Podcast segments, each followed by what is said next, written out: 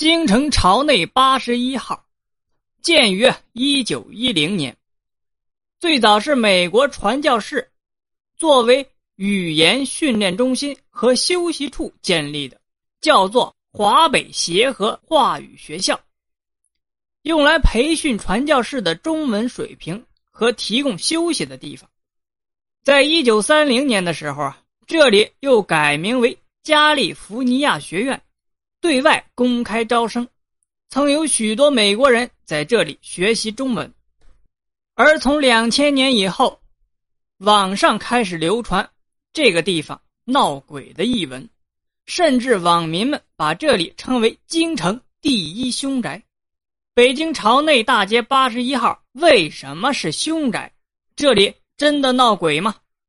我们啊，今天就来讲一下。在民国的时候啊，由于战乱，这里啊便不再作为学校了。当时一个国民党军官就住在朝内八十一号，这是一栋啊三层的小楼，夜里呢总是有些奇怪的声响。当时啊楼里住着军官和他的妻子仆人，没过多久呢，这个军官呢又娶了一个姨太太，人多了。楼里奇怪的现象啊，也就少了很多。可惜啊，好景不长，没过多久，国民党就失败了。军官呢，带着妻子就走了，留下了孤零零的姨太太。此时啊，小楼内的诡异现象啊，越发的明显。姨太太整日啊，以泪洗面，周围的居民啊，经常听到她凄惨的哭声。这座小楼的阴气啊，也就越来越重。后来啊，有好事之人想要去看看这个姨太太，结果一进门就发现，姨太太竟然早就上吊自杀了。根据调查确认，姨太太呢，在军官离开三天之后便上吊自杀了。周围的居民啊，吓得那是面无血色，因为小楼啊，在半夜。一直有可怕的哭声，这些哭声又是谁发出来的呢？从此，这栋小楼就成了口口相传的鬼楼。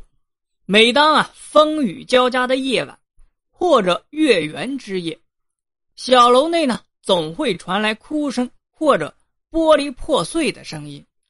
很多老北京人呢都是知道的，于是啊，朝内八十一号。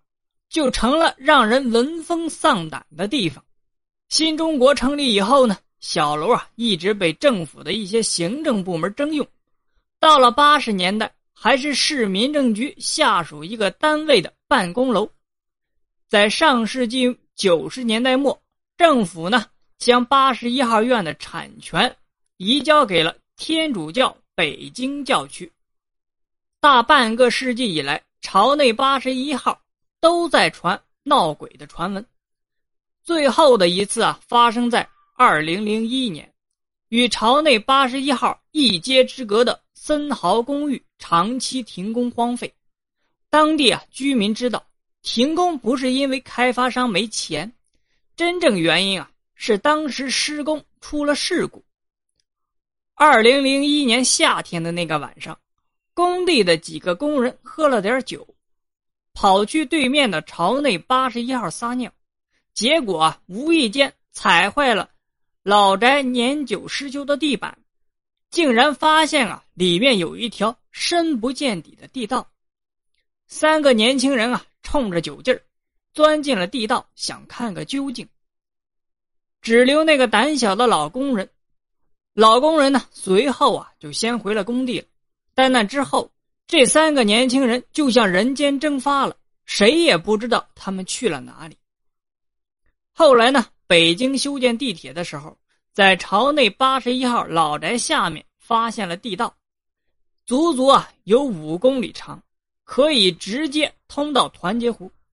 不过，最后因为修地铁环线，只好填埋了其中的一部分，随后把地道的入口啊。也就是朝内八十一号老宅地道入口也给封死了，从此之后再也没有人知道这条地道到底是干什么用的，也不知道这条几公里长的地道里到底隐藏了一个什么样的惊天秘密。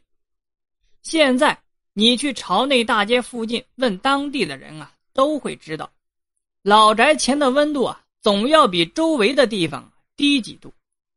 大家都说啊，这是因为老宅阴气太重了，而且住在周边的居民还说啊，这楼之所以荒废着，又不敢拆，是有原因的。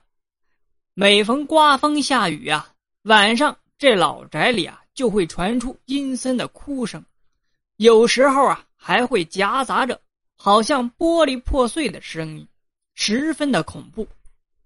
一直到二零一七年的三月份，有人发现啊，北京朝内大街八十一号开始对外出租了，网页显示为一家针对公司客户的房地产中介。出租的房产为京城八十一号，其介绍信息啊为朝阳区朝阳门外朝内大街八十一号，并在网站上展示了几张朝内八十一号院的照片。在其网站上啊，中介公司表示，两栋楼合计啊两千三百四十八点九平方米，租金为呢每平方米每天九点九元。一年的租金啊，就高达一千万。有网友指出啊，这个价格啊，明显高于周边其他商业用楼。虽然前去看房的人很多，然而并没有人敢住。关于这座百年古宅的传说已经啊数不清了。小说、影视作品那也是层出不穷。虽然不能真的确定宅内是否有鬼。但是可以确定的是啊，这里确实是一座凶宅，曾经死过人，而且阴气非常的重。去过那里的人啊，都能感受到恐怖压抑的气氛。即使将这里重建，阴气啊也很难散去。最好的办法呢，就是远离它。